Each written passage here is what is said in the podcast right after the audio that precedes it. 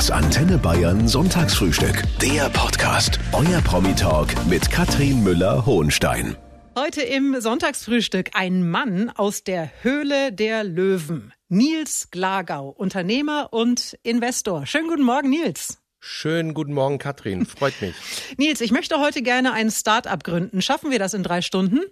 Ach klar, in drei Stunden, da, da ist ja ganz viel Zeit. Leidenschaft für Themen aus den Bereichen Ernährung, Gesundheit und Sport, Nils. Das steht auf deinem Twitter-Profil. Erfolgreicher Unternehmer bist du aber auch noch. Jetzt stell dich doch mal ganz kurz vor. Wer bist du? Ja, also ich bin der Nils und ich führe ein Unternehmen hier im schönen Langfeld mit 470 Mitarbeitern und wir produzieren Mikronährstoffe, also das heißt Vitamine, Spurenelemente und vieles mehr. Und das jetzt äh, im Jubiläumsjahr 30 Jahre. Und äh, nebenbei haben wir uns immer schon auch für Startups interessiert und hatten auch interessante Kooperationen. Und das mache ich jetzt auch ein paar Jahre, dass man ganz unterschiedliche Produkte und Dienstleistungen Startups begleitet und äh, es macht unglaublich viel Spaß und äh, bringt sehr viel Abwechslung. Mhm.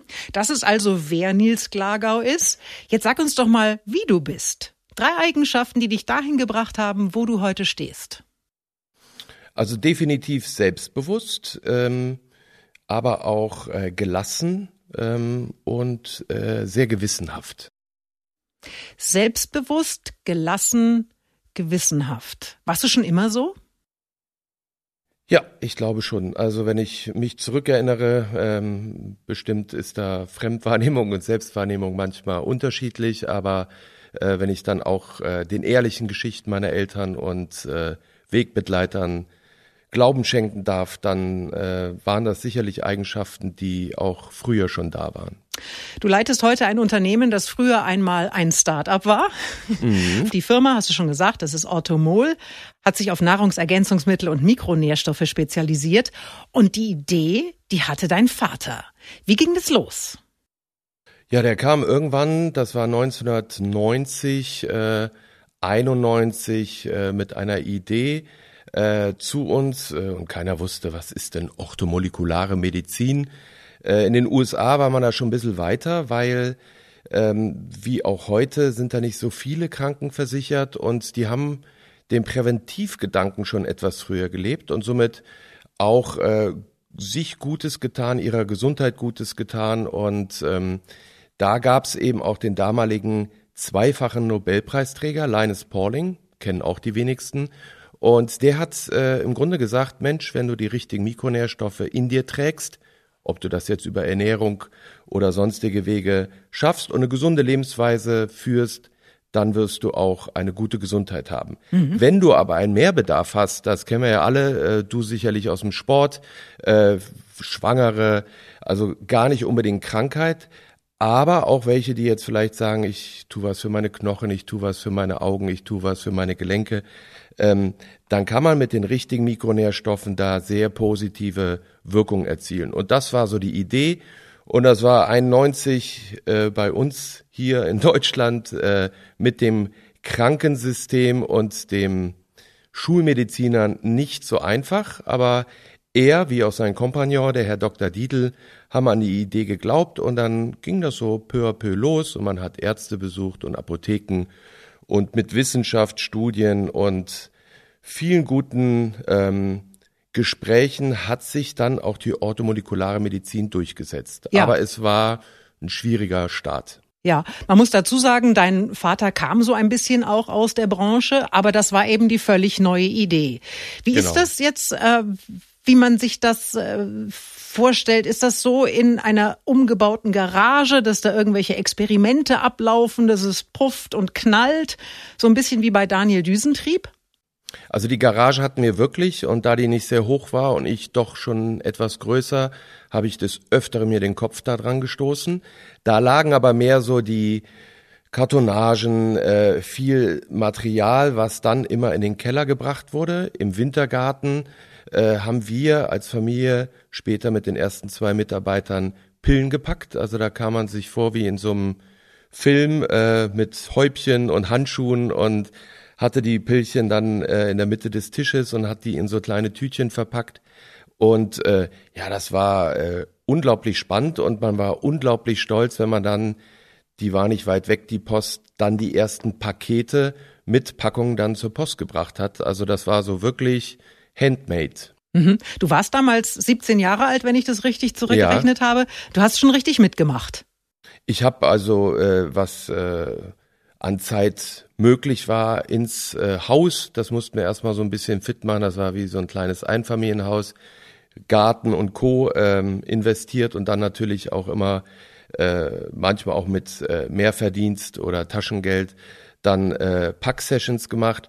Aber es war natürlich auch Schule, es war natürlich auch äh, viel Spannendes äh, in so einer Lebensphase da draußen. Das heißt also, meine Schwestern und ich waren jetzt nicht tagtäglich dort und haben Pillen gepackt, äh, aber äh, die Anfänge haben wir natürlich mit begleitet. Der Papa, der war, glaube ich, kann man schon so sagen, der war der Visionär. Mhm. Wie, wie war der? Ah, der war äh, stark, also getrieben sicherlich auch äh, von dieser Idee, aber wie du schon sagtest, er kannte sich in der Pharmawelt gut aus.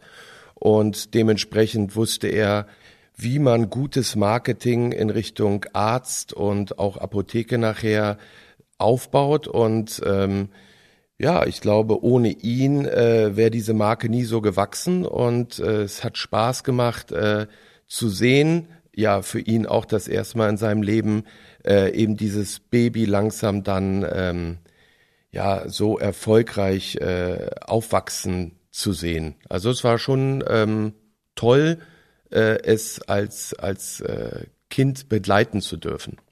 Heute bist du zusammen mit deiner Schwester der große Chef in dieser Firma hattest aber erstmal ganz andere Pläne damals. Du warst auf deinen eigenen Wegen unterwegs und durftest ehrliche Dinge erleben, wie du mal erzählt hast.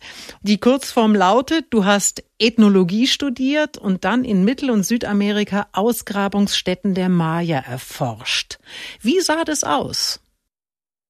Ja, also wir hatten, äh, ich durfte in Bonn studieren, äh, die waren ähm, ausgerichtet auf Süd-, Mittel- oder Nordamerika. Da waren tolle Forschungsprojekte immer vor Ort. Äh, somit waren das auch keine Profs, die nur aus Büchern lehrten, sondern äh, auch immer ihre Semester dann vor Ort waren.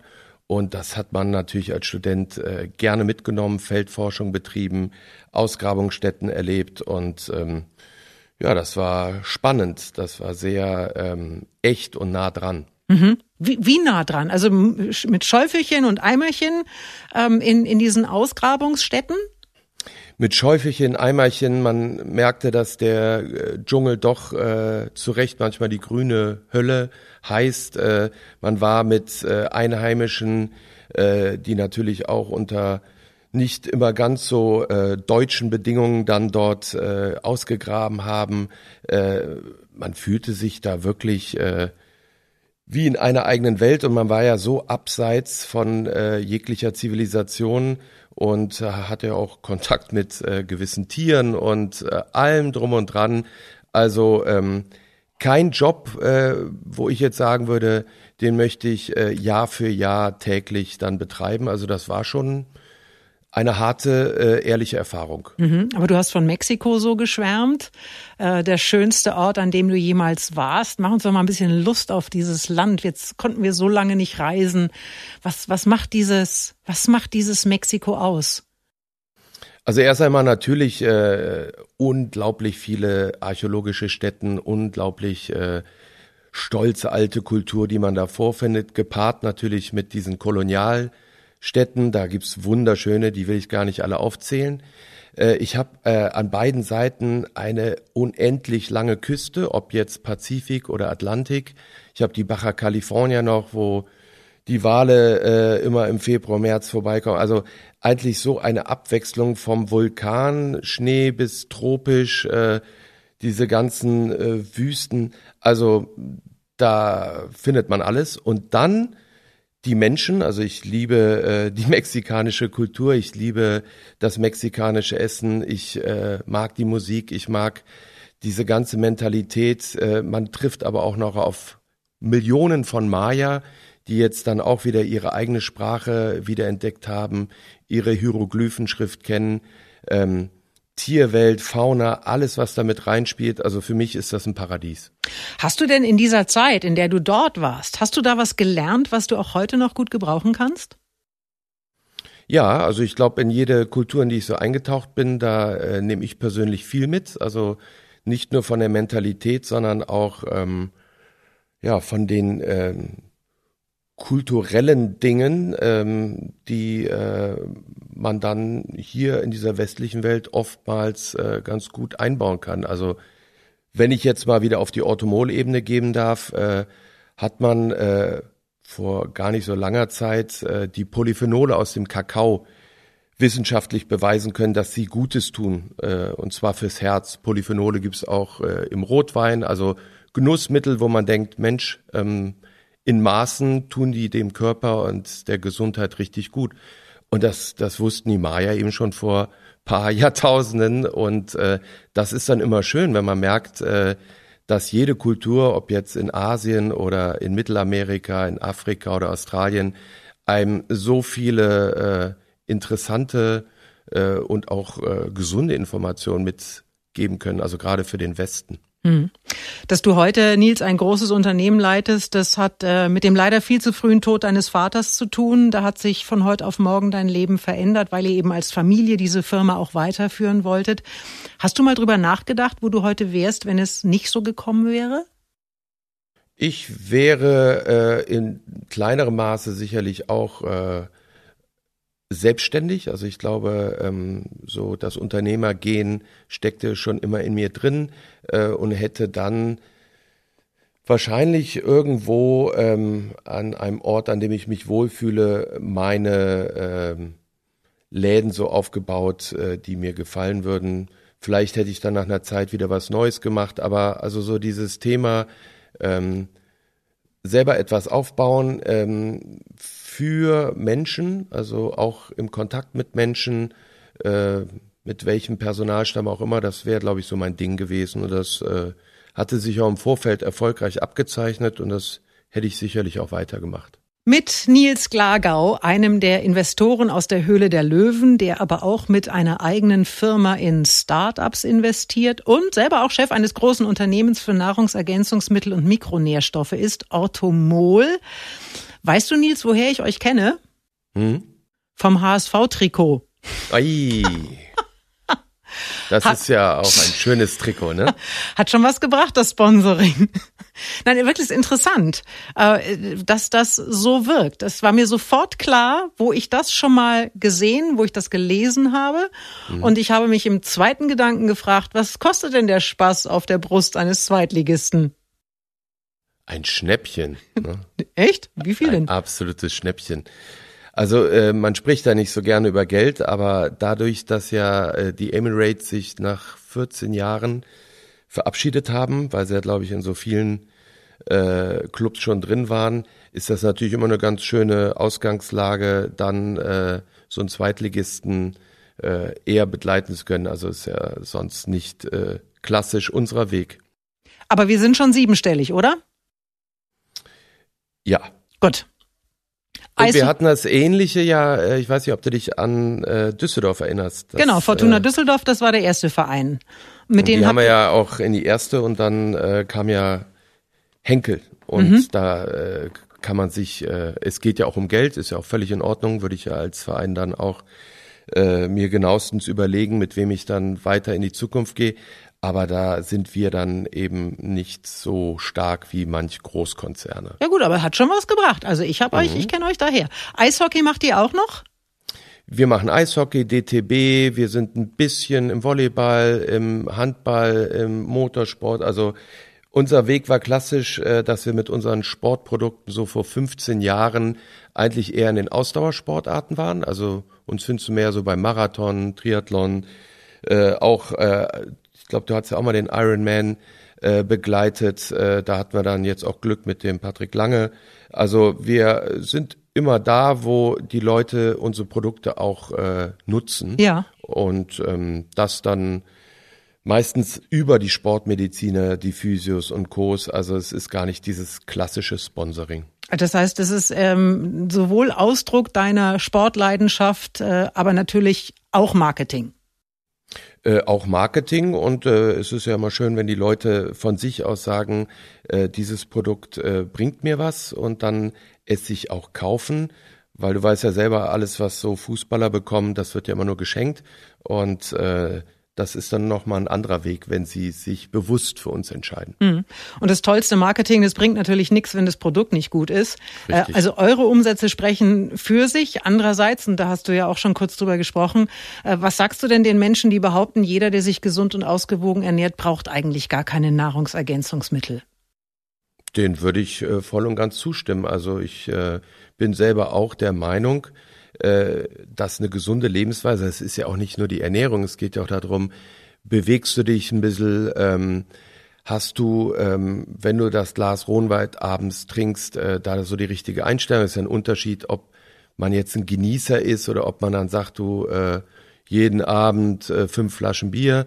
Ähm, wie ist es geistig so? Äh, kann einer gut abschalten oder nimmt er sich viel zu Herzen? Also es sind so viele Faktoren, aber wenn das alles gesund ist, äh, dann glaube ich, kann man gerade heutzutage über die Nahrung äh, alles äh, finden, was der Körper braucht. Nils Klagau ist mein Gast. Äh, der Mann kennt sich mit Startups aus, investiert in junge, erfolgsversprechende Ideen und die Menschen dahinter natürlich. Und Nils, ich habe jetzt hier mal drei Sätze für dich, die du bitte vervollständigst, ja? Mhm. Meine beste Idee jemals war? Meine Kinder. Ja. Puh, Zwillinge, oder? Mhm. Viel mehr erzählst du aber auch nicht, ne? Zwei-Eich. Zwillinge, Zwei-Eich. Zwei Mädchen? Genial. Zwei Mädels. Mhm. Ja, genial. Das kann ich dir, das glaube ich dir sofort. Eine Erfindung, auf die ich echt neidisch bin, ist? Äh, der Warp-Antrieb. Was? Der Warp, aber den gibt's nur. Was ist das denn jetzt äh, wieder? Bei, bei Star Trek, also ich warte Ach auf so. ihn, damit wir endlich mal ein bisschen weiter wegkommen hier äh, aus unserem Sonnensystem. Also den möchte ich gern noch erleben. Würdest du auf den Mars fliegen? Sofort. Wenn ich nee. wieder zurückkäme. Also da jetzt ganz äh, leben, das wäre mir ein bisschen zu langweilig. Die besten Ideen habe ich beim ähm, in der Ruhe, äh, in der Natur, äh, das kann aber auch äh, die Sauna, der Floating Tank. Also äh, ich kriege die besten Ideen, wenn ich äh, versuche, zu meiner eigenen inneren Natur zu gelangen. Ich kann Joggen sehr empfehlen, Nils. Joggen mag ich nicht, finde ich. Ähm, Was? Ich liebe es, zwei Stunden hinter irgendeinem Ball herzulaufen oder mich sonst wo zu äh, verausgaben, aber Joggen war nie so mein Ding. Also ich sag dir jetzt mal eins, wenn du auf der Suche nach der einen Antwort bist oder nach mhm. der einen Frage mhm. vielleicht auch, dann zieh dir mal deine Schuhe an und lauf mal um die Häuser und ich schwöre dir, wenn du zurück bist, dann hast du's. Okay, mache ich. Und mhm. wie lange ähm, brauche ich? Kommt drauf an. Okay. Also wenn du erstmal, ich schätze dich sehr sportlich ein, wenn du ähm, natürlich erstmal Konditionsprobleme hast, dann hast du andere Sorgen, außer mhm. ich mache mir jetzt Gedanken über die Dinge der Welt. Aber wenn du das dann mal einigermaßen äh, drauf hast, mhm. dann, ähm, dann geht das ganz schnell, weil du so wegdenken kannst. Ja. Ich, ähm, wenn ich laufe, merke ich hin und wieder gar nicht, wo ich bin. Und dann tauche ich so wieder auf auf meiner Gedankenwelt und denke mir, huch, Nee, ich gebe dir recht. Also mit, äh, mit Bewegung und Gehen, ich habe es äh, mal auf dem Jakobsweg erlebt. Ähm, also einfach nur gehen und du hast äh, ein Ziel und du bist voll und ganz im Hier und Jetzt. Das ist schon genial. Nur das Joggen an sich hat sich bei mir äh, im Leben nicht so durchgesetzt. Macht ja nichts. Hm? Machen wir im nächsten Leben. Okay. So, wie bekommt man Ideen? Das ist genau die Frage, mit der ich mich beschäftige, seitdem ich mich mit dem Thema Nils Glagau beschäftige. Also Nils, am Anfang steht natürlich eine Idee. Ja. Aber ich habe keine. Wie findet man eine Idee? Also ich glaube, jeder hat ja so seine äh, Wege, um kreativ äh, Inspirationen oder Ideen zu bekommen. Also bei mir persönlich funktioniert es, äh, mit dem Element Wasser äh, in die Natur zu gehen, in der Stille, einfach mal in sich reinzuhorchen und dann, also ein Kreativworkshop würde ich persönlich immer eher äh, in einer Location sehen, wo, wo mehr Raum ist, wo was passieren kann. Ähm, Aber braucht man für eine Idee einen Kreativworkshop? Ich dachte, die kriegt man einfach so. Hm, nee, das glaube ich nicht. Das wäre, das wäre ähm, zu einfach. Ich glaube, dass das Setting schon manchmal wichtig ist, äh, um auch frei zu sein, äh, weil wenn ich jetzt in irgendwelchen äh, Bürogebäuden bin und jetzt setzt man sich da mal hin und sagt, so, jetzt habe ich eine Stunde Zeit, jetzt muss ich eine Idee produzieren.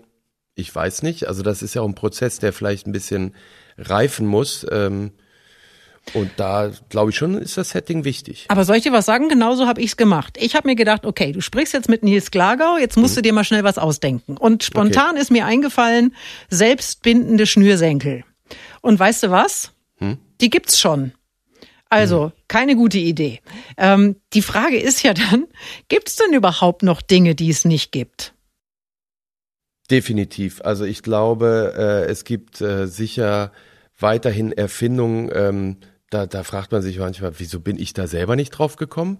Äh, oder aber es ist äh, ein wirklicher Problemlöser. Äh, es ist vielleicht etwas sowas von innovativ, äh, dass das dann die Visionäre sind, äh, die wir ja auch alle kennen, die großen Namen. Also ähm, ich glaube, das hört nie auf. Und das kann dann auch manchmal sein, dass man vielleicht zu spät ist oder zeitgleich auf dem Planeten dann äh, dreimal die gleichen Erfindungen äh, stattfinden aber alles ist noch nicht da. Also das, es wird schwieriger, aber äh, möglich. Also was es noch nicht gibt, ist ein singender Kochtopf zum Beispiel. Mhm. Das Problem hier ist wieder, den braucht kein Mensch. Woher weiß ich denn jetzt, ob eine Idee auch eine gute Idee ist? Also einerseits glaube ich macht äh, Sinn vielleicht die Idee in ähm, gewissen Zielgruppen abzufragen. Also das äh, machen ja auch viele mit diesen Kickstarter-Kampagnen, dass sie eigentlich ihre Idee, ihr Produkt ähm, äh, einer Community erstmal äh, ähm, zur Verfügung stellen, die dann entweder mit rein investieren oder nicht. ja, aber du denkst schon viel zu groß, Nils, also, weil ich möchte ja als ich möchte ja hier als Katrin oder mhm. wenn der wenn die Michaela jetzt zu Hause sitzt oder der Patrick, dass, äh, dass die wissen, wenn sie mal eine Idee haben, wie sie das überprüfen können. Die haben jetzt nicht irgendwie die Möglichkeiten, das groß in einen Test zu schicken oder auch ein Kreativteam zu bilden, sondern die sitzen vielleicht zu Hause und haben tatsächlich diese geniale Idee, diese geniale kleine Idee. Woher wissen die, ob das, ob das was taugt? Also sie sollten dann wenigstens schon mal googeln. Ich meine, heutzutage äh, kann man ja auch über das Internet äh, schon mitbekommen, ob da draußen sowas schon existiert oder ob es äh, ähnliche Ideen, Wettbewerber gibt und wenn man dann immer noch merkt, nee, ich glaube, da habe ich wirklich die zündende Idee und äh, die Menschheit braucht sie, dann muss man ran, dann muss man, äh, ohne vielleicht am Anfang viel Geld zu verbrennen, äh, gucken, dass man sich die dann patentiert, damit man dann vielleicht später, wenn es wirklich was wird, auch einen Wettbewerbsvorteil hat. Aber ob eine Idee nachher angenommen wird oder funktioniert, ein Produkt den, den Leuten da draußen schmeckt oder nicht, das wird man dann erst sehen, wenn es wirklich auf den Markt kommt. Ne? Da mhm. es keine Garantie. Ja, viel Glück braucht man vermutlich aber auch, Nils, um Erfolg zu ja, haben. Glaubst du an Glück? Ja, definitiv. Wie viel Glück hast du in deinem Leben gehabt? Ich glaube, ich habe ein sehr gutes Karma. Also ich kann mich nicht beschweren und äh, ich hatte äh, auch die richtige Einstellung. Ich glaube, das gehört auch dazu. Manch einer zieht ja förmlich dann auch äh, komische Situationen oder das Pech an. Aber äh, Fortuna meint es gut mit mir. oh. Ich glaube, ja. wir, wir haben ja schon alleine das Glück, dass wir ähm, in diesem Land geboren sind. Ja, ganz Zu genau. dieser Zeit. Also, mein Gott, man sollte ein bisschen mehr Demut hin und wieder auch mal ja, äh, Selbstgenügsamkeit, Demut, äh, ja. wenn man sich so andere Ecken anguckt, dann ist das schon äh, ein Paradies hier, da kann man wirklich äh, viel relativieren. Nils Glagau ist heute da, der unter anderem in der Höhle der Löwen in junge Startups investiert, der aber auch eine eigene Plattform hat, auf der man seine Ideen präsentieren kann. Nils, Rock Brand heißt es. Was kommt denn da so? Äh, was man bei uns äh, im Hause der Rockbrand erwarten kann? Mhm. Nein, also was, was, was eben, ich habe gesehen, man kann also die Vorschläge schicken, man kann mhm. dann auch konkret äh, präsentieren. Mhm. Ähm, was kommt da so bei euch an? Alles, also querbeet, weil wir, ähm, du sagtest anfangs ja Gesundheit, Bewegung, Ernährung, Klar, das ist so ein bisschen die Orthomol-Welt, aber wir haben ja eine Urne, wir haben Bienchen, wir haben Tech, wir haben Essen, wir haben Schnaps, wir haben alles und somit kommt auch alles bei uns rein, weil ich glaube, dass äh, es darum geht, Unternehmen aufzubauen, Marke aufzubauen, die Netzwerke und Vertriebskanäle dann zu nutzen, die da passen. Somit wir sind da null äh, eingeschränkt, dass wir sagen, unser Investment Case ist nur dieses und somit kommt auch alles Mögliche rein. Mhm. Auch die Hundeleine habe ich gefunden. Das heißt, wow, mhm. wow. Mhm. Ähm, eine Hundeleine, die sich von alleine äh, aufzieht wieder. Ähm, und der Hund trägt die Leine. Jetzt habe ich jetzt, ich bin, kann ganz schlecht erklären, wie du gerade merkst. Mhm. Also es ist im Prinzip ein Halsband, in das eine Hundeleine integriert ist und man kann die da rausziehen. Genau, also äh, es ist eigentlich ein Halsband und in gewissen Situationen, äh, wo ich dann merke, okay, ich komme gerade aus dem Park oder Straße oder gefährliche Situation oder ein anderer Hund kommt, habe ich schneller die Leine dann äh, in der Hand und ausgezogen, als, wie Hundebesitzer es ja kennen, ich dann die Leine, die ich ja meistens selber trage, dann wieder ans Halsband mache. Ähm, das ist die Idee äh, bei Wow Wow und äh, wird auch sehr gut angenommen. Das wäre meine Frage gewesen. Ist das ein äh, Kassenschlager? Es ist auf jeden Fall äh, ein Kassenschlager und es gibt natürlich auch welche, die sagen, nee, das passt jetzt nicht zu meinem Hund, was aber auch völlig in Ordnung ist, ähm, weil es genau diese Zielgruppe ist, die sagt, ich bin mit meinem Hund oft in dieser Situation. Ich habe selber zwei Hunde. Ich bin nicht so häufig in dieser Situation, aber äh, dass, da es Millionen von Hunden und Besitzern gibt, ähm, scheint es doch so zu sein, dass viele mit dieser Wauwau-Leine sehr gut zurechtkommen. Die Deutschen und ihre Hunde, das ist sowieso mhm. eine ganz, ganz spezielle Verbindung. Wir machen ja alles für diese kleinen süßen Köter. Und dann kommen die Katzen. Ne? Dann also, kommen die, ja klar, ja. Sag mal, so unterschiedlich diese Ideen auch sind, du hast ja gerade eben schon gesagt, dass da eigentlich alles dabei ist. Würdest du sagen, es gibt etwas, was alle Gründer gemein haben? Mm. Im besten Falle diesen Spirit. Sie glauben an sich und die Idee und sie haben richtig Lust, ähm, eben eine Marke und ein Unternehmen aufzubauen äh, und das äh, mit Fehlern und allem drum und dran, aber dieser, dieser Spirit, der begeistert mich, auch unsere Mitarbeiter und unsere Firma. Und das finde ich ist das, was äh, Deutschland auch noch viel mehr benötigt. Früher hieß das ja Ich AG und ich finde diese, diese Startup-Szenen, dieser Gründerspirit, der, der hat was und davon brauchen wir mehr, weil ähm, wir haben ja nicht ganz so viel in Deutschland wie vielleicht andere Länder. Also die Ingenieure sagt man ja immer. Und ähm, wenn daraus tolle Marken, tolle Ideen, große äh, Konzerne vielleicht geboren werden, äh, was dem Land gut tut und der Welt, das wäre äh, wunderbar. Also bitte mehr davon. Und Nils, man sieht ja am Ende eigentlich nur die Erfolgsstories. Wenn jemand eine Bruchlandung hinlegt, dann bekommt man das nicht so mit. Ist bei dir schon mal ein Projekt total schief gegangen oder hat einfach überhaupt nicht funktioniert? Ja, auf jeden Fall. Was denn also, zum Beispiel? Ähm, in der Firma oder auch bei Startups? Ja, bei Startups.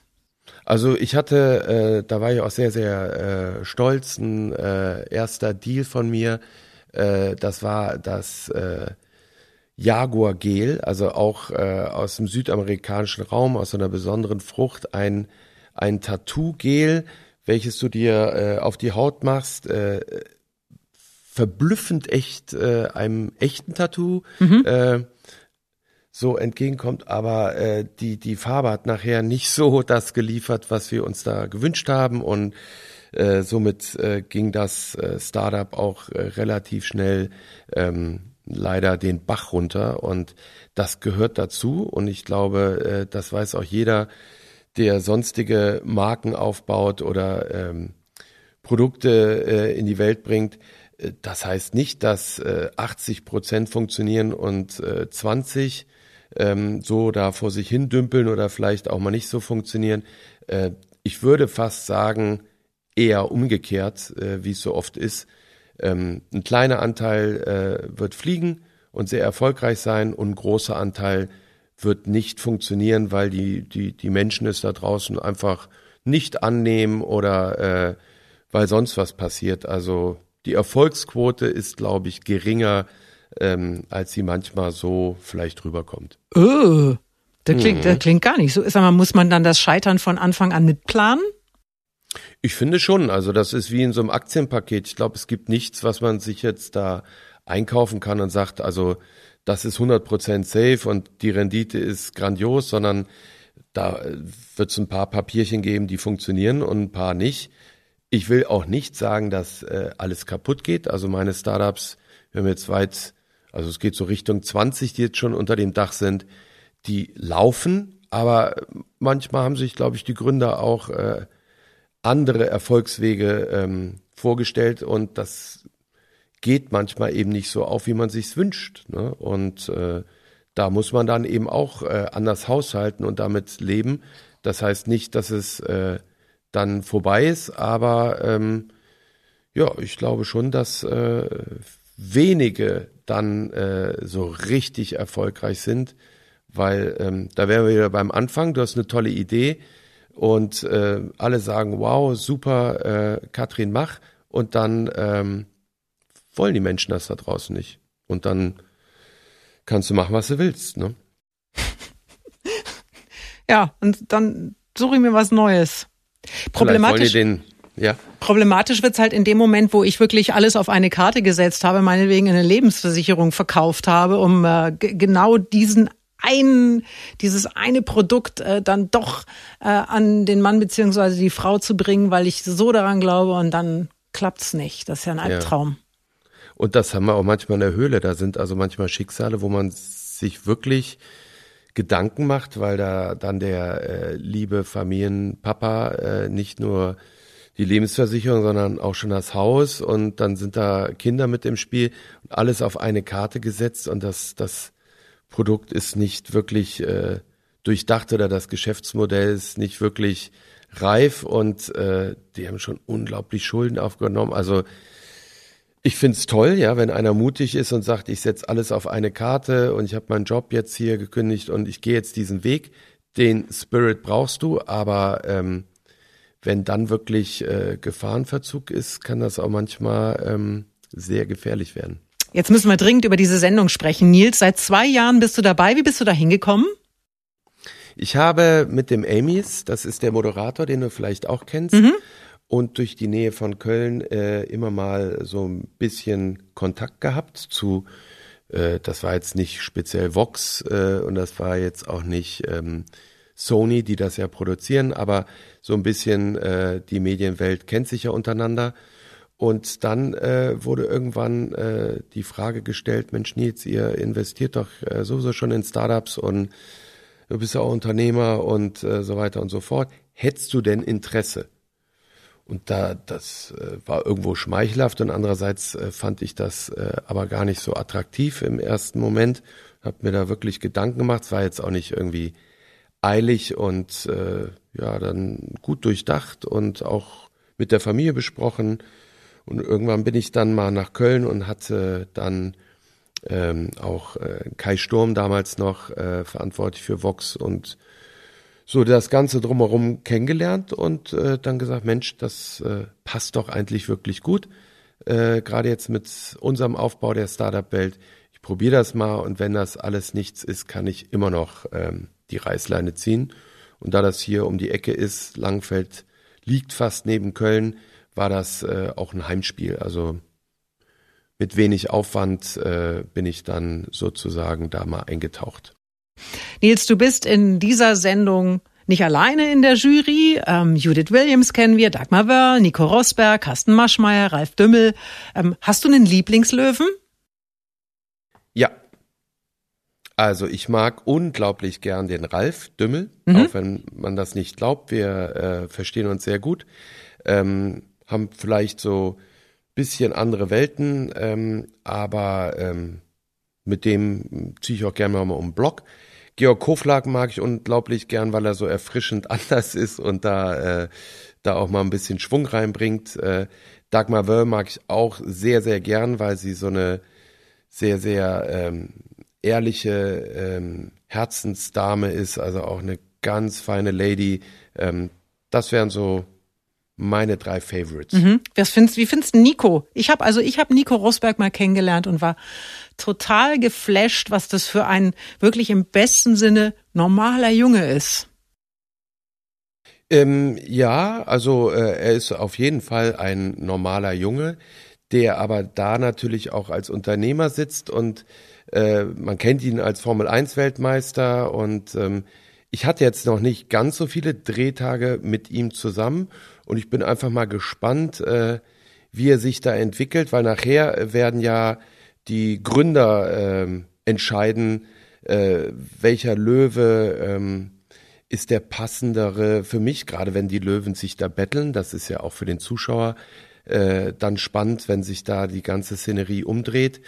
Und äh, da ich ja auch die Anfänge miterlebt habe, wie das erstmal ist, wenn man das erste Mal sitzt, ähm, bin ich äh, einfach neugierig, wie sich der Nico da entwickelt. Ähm, kann mir aber noch kein so gutes Urteil erlauben. Ja, ihr seid Konkurrenten, das hast du gerade eben natürlich das, auch schon völlig ja. richtig festgestellt. Und ich habe jetzt am Montag geschaut und dann kommt mhm. also Dagmar Wörl und schnappt dir einen Deal vor der Nase weg. Löwenkind, das war eine ganz sweete Idee. Mhm. Äh, bist du dann sauer? Ähm, in dem Fall nicht ganz so, aber es gab schon welche, da bin ich natürlich sauer. Also ähm, das ist einfach ein sportlicher Wettkampf. Gerade äh, es gibt ja auch Situationen, wo fünf Löwen dann battlen und äh, da, da ist man, äh, ich auf jeden Fall dann schon enttäuscht, äh, wenn man äh, denkt, auch Mensch, das, das würde auch so gut hier zu passen und dann wirbt man und äh, wenn man dann verliert. Ich bin ein fairer Verlierer, also ich bin da sicherlich nicht nachtragend und äh, wünsche dann auch äh, den Gewinnern oder dem Gewinner Glück, aber ähm, ja, da ist man schon ein bisschen äh, down. Und Nils, nicht immer gibt's einen Deal. Manche Kandidaten fahren auch ohne einen Investor nach Hause. Äh, du hast das vorhin schon ganz kurz angedeutet, aber es gibt tatsächlich Lebensträume, die da zerplatzen. Ja. Kannst du ist, ein, ein, hm. ein, eine Geschichte erzählen? Also ich hatte äh, selber mal äh, beim Dreh einen äh, Herren erlebt, der ähm, eine Schnullerbox äh, angeboten hatte. Also das war sozusagen fürs äh, Babybettchen so eine, äh, sah so nach Fisher Price aus, so eine, so eine Plastikschnullerbox, wo man dann so fünf äh, Leuchteschnuller nachladen konnte. Und äh, das, das war so, also ich hatte selber noch äh, gut in Erinnerung, wie es bei uns war. Und äh, ich dachte, gut, also ich verstehe jetzt noch nicht so ganz den Sinn, weil damit konditioniere ich ja dann auch ein Kind und äh, das äh, Kind Baby zieht sich da äh, seine Schnuller und äh, wenn es fünf rauswirft und die Box ist nicht mehr. Also es war alles so noch nicht ganz so vollendet, war süß, war äh, auch äh, von ihm schon so in Eigenarbeit äh, ganz viel Geld da reingesteckt. So. Es waren aber nicht äh, wirklich die Löwen so heiß äh, auf diese Idee. Und dann erzählte er eben, wie sehr er sich da schon verschuldet hatte. Man dachte, oh mein Gott, also ähm, es gibt ja auch Leute, die dann unglaubliche Summen da schon reingesteckt hatten. Und dann erzählte er uns aber auch, ähm, dass das so die letzte Chance ist und äh, ist äh, volles Risiko gegangen und da hängt auch eine Familie dran und so und dann, dann äh, schluckt man schon, aber deswegen geht man jetzt ja nicht aus Mitleid oder ähm, äh, man glaubt nicht wirklich an die Idee dann doch so ein Deal ein und dann entlässt man äh, diesen, diesen Gründer, der dann kein Deal bekommt und hat aber schon noch ein komisches Gefühl in sich. Also das passiert schon manchmal. Aber weißt du, wie es mit dem weitergegangen ist, wie es dem geht? Also ich weiß auf jeden Fall, dass äh, er auch nirgends irgendwo einen Investor gefunden hat. Also der, der Rat, äh, also man will ja keine Ratschläge geben, aber es war dann schon so dieses, überleg dir nochmal, ob du diesen Weg gehen möchtest, weil manchmal sind das auch äh, vielleicht gute Erfinder, die sind aber dann nicht äh, passend, um ein Unternehmen aufzubauen oder eine Marke zu führen oder Vertrieb zu tätigen.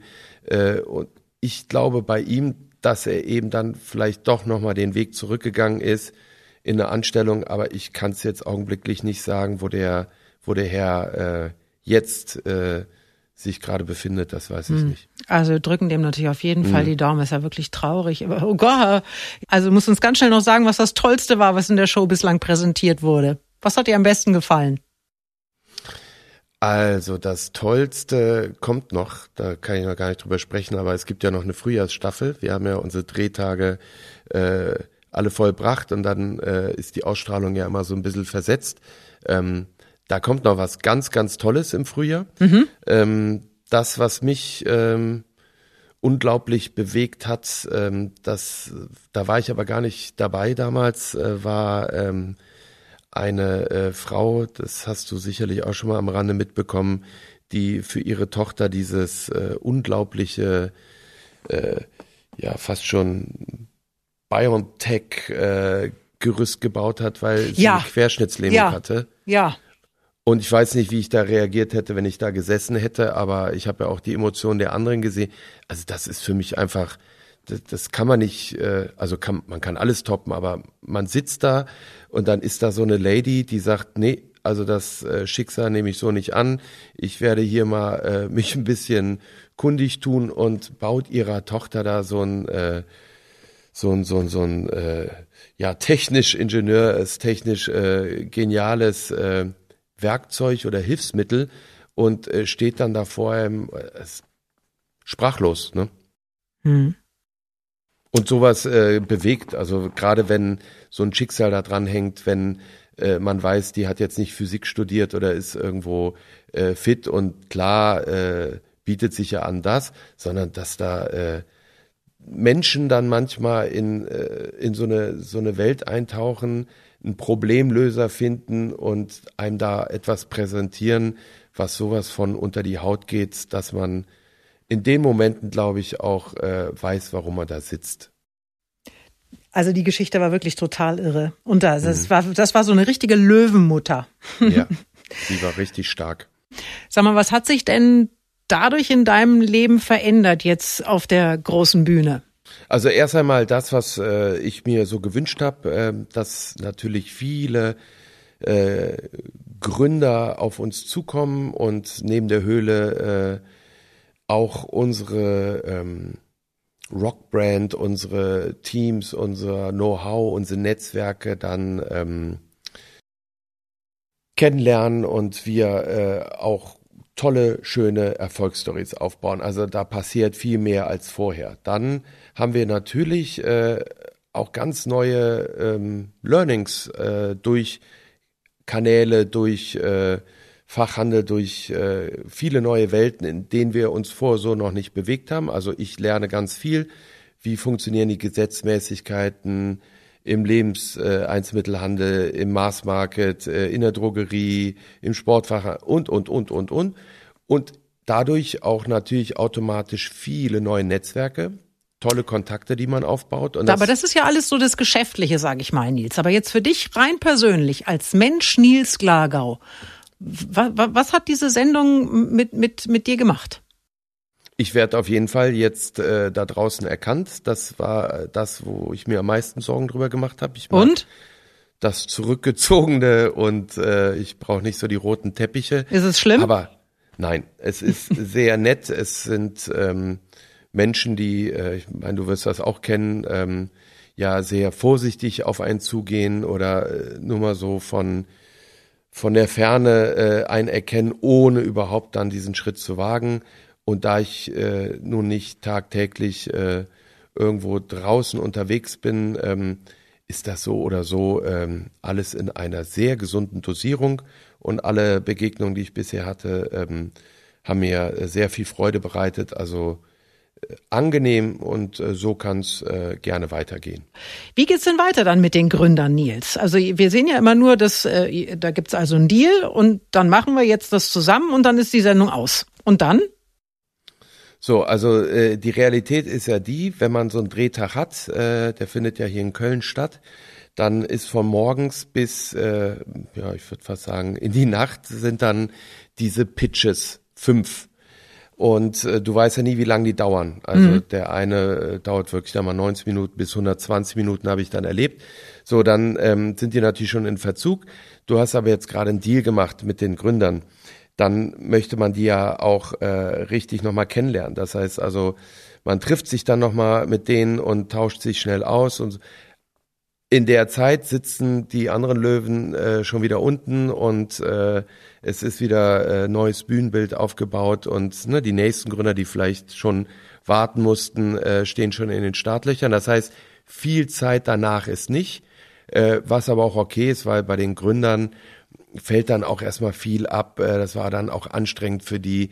Äh, das, das müssen die auch erstmal sacken lassen. Man hat sich aber zumindest ausgetauscht. Es sind ja dann auch äh, pressetechnisch noch ein paar Fotos und Video-Statements und sonst wie schnell entstanden. Und dann sagt man erstmal, wo auch immer sie herkommen, fahrt ins Hotel, fahrt erstmal nach Hause. Ähm, wir sprechen dann in den nächsten Tagen und dann geht das ja relativ flott dann schon ins wirkliche erste Kennenlernen, äh, dass man alle Menschen an einen Tisch setzt, über Strategie spricht, Vision, ähm, passen unsere Wege, haben wir da gleiche Vorstellungen und so weiter und so fort. Mhm. Man äh, hört ja hin und wieder auch, dass äh, so ein Deal im Nachhinein geplatzt ist. Gab bei dir dieses berühmte Proteinbier, wo es dann wohl doch unterschiedliche Vorstellungen gab, wie man äh, weiter verfährt. Ich frage mich ja manchmal, Nils, wollen die tatsächlich alle einen Investor finden oder nutzen die die Sendezeit, um ordentlich Werbung zu machen für ihr eigentliches Produkt, weil es ja unbezahlbar. Absolut. Also du weißt selber, was so äh, acht, neun Minuten äh, Werbezeit äh, kosten, unbezahlbar. Plus du kannst dein Produkt dann natürlich fantastisch vorstellen. Ich glaube schon, dass da manche, äh, sind auch nicht zu verübeln, äh, entweder mit einer hohen Bewertung reinkommen oder nachher, du fragst wollt ihr überhaupt einen Investor? Äh, rein wegen der Werbeplattform da sind. Das versucht man natürlich, äh, da glaube ich auch an Vox und Sony äh, zu umgehen, vorher da ein bisschen auszusieben. Aber du, du weißt es eben nicht. Also ähm, ich habe so manch eine Situation erlebt oder auch im Nachhinein, wo man dann sagen muss, also so richtig äh, Lust auf den Weg mit einem Investor hatten sie jetzt nicht. Mhm. Aber ist ja auch legitim am Ende und unterhaltsam, finde ich und unterhaltsam und ähm, ich finde es eben nur äh, persönlich dann schade, weil ich äh, freue mich ja dann auch, äh, dann hat man da einen Deal gemacht, vielleicht sogar sich noch durchgesetzt äh, gegenüber anderer. Äh, man steht voll und ganz dahinter, man sagt, das passt genau in unsere Welten und hat schon vor Augen, welche Netzwerke und welche Kanäle man da einsch. Und wenn man dann im Nachhinein aber merkt, die, die wollen gar nicht, ähm, was völlig okay ist, ja, äh, vielleicht hat man das Gefühl ja auch einmal, äh, dann ist man ja auch ein bisschen enttäuscht. Ne? Über Nacht, vermute ich mal, wird man nicht erfolgreich. Wie viel, wie viel Geduld braucht man denn so, bis aus einem Start-up ein wirklich äh, florierendes, ein gut laufendes Geschäft wird? Also wenn ähm, es normal läuft und man möchte wirklich nachhaltig eine gesunde Marke aufbauen, würde ich äh, welchem Startup auch, auch immer, die, die sind ja manchmal ganz am Anfang, haben noch nicht mal einen Prototyp, manche haben schon ein bisschen ähm, Vorlauf gehabt, aber drei bis fünf Jahre würde ich den geben. Ähm, bei manchen geht's ruckzuck, aber das, das muss man ja dann auch weiter ausbauen. Aber ich glaube, keiner kann erwarten, dass nach einem Jahr oder nach zwei Jahren alles äh, fantastisch läuft. Mhm. Also, dann heißt es Geduld haben. Und wir wünschen natürlich allen, die eine gute Idee haben, auch den maximalen Erfolg. Ich denke, wir haben äh, heute ein paar Anregungen gegeben und alles besprochen, was wichtig ist. Jetzt bleibt uns noch Nils das letzte Geheimnis. Das ist etwas, was du ja noch nie in der Öffentlichkeit äh, erzählt hast. Aus welchen Gründen auch immer. Kann ein Rat sein, eine Geschichte. Hast du was für uns? Ich äh, habe was, was ich wirklich noch nie erzählt habe. Ähm, und zwar geht es äh, um ein Thema, was mich schon vor Jahrzehnten fasziniert hat und wo ich selber für mich ein Buch äh, drüber geschrieben habe. Ähm, mal sehen, was daraus wird. Aber es ist das Thema Kristallschädel.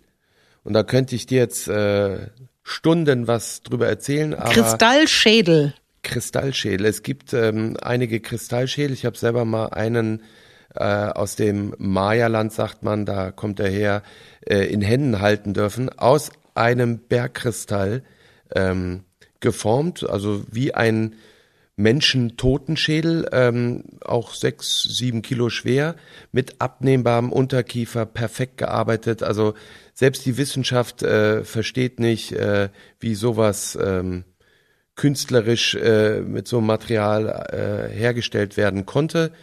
Es gibt ganz viele Legenden und, und, und, da will ich gar nicht zu viel erzählen. Äh, Hewitt Packard hat die untersucht.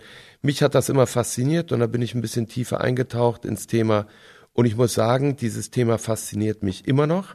Und ähm, ja, also wer äh, mal Interesse hat äh, und er googelt äh, Kristallschädel, der Anna Mitchell Hedges Schädel, über den ich gerade gesprochen habe, ist bestimmt einer der interessantesten. Es gibt aber auch einen, der, der liegt im Britischen Museum. In Paris ist einer, also äh, aus unterschiedlichsten Materialien, aber ein Phänomen, ein Mysterium, und äh, vielleicht sogar, sagen manche, ein äh, alter kristalliner Speicher, so wie in den Transistorradios früher noch echtes Kristall vorhanden war. Ähm, mal gucken, was, äh, was äh, die Kristallschädel so vielleicht noch äh, in Zukunft mit sich bringen. Ich bleib auf jeden Fall am Thema dran. Und da war er wieder, der Ethnologe. Und mit ja. dem haben wir die Sendung auch angefangen. Wie schön, Nils, da schließt sich jetzt ein Kreis. Ich danke auf jeden Fall sehr, sehr herzlich für dieses, äh, ja, total interessante und auch motivierende äh, Gespräch mit dir am Sonntagvormittag. Und äh, wünsche dir alles Gute bleib gesund und hab weiterhin schöne Ideen und erfreue uns mit deinen Investitionen in der Höhle der Löwen. Lieber Nils, ich wünsche dir was. Ich dir auch. Vielen Dank und alles Gute. Das Antenne Bayern Sonntagsfrühstück. Der Podcast. Jede Woche neu. Jetzt abonnieren oder folgen für mehr spannende Gäste und entspannte Gespräche mit Katrin Müller-Hohenstein.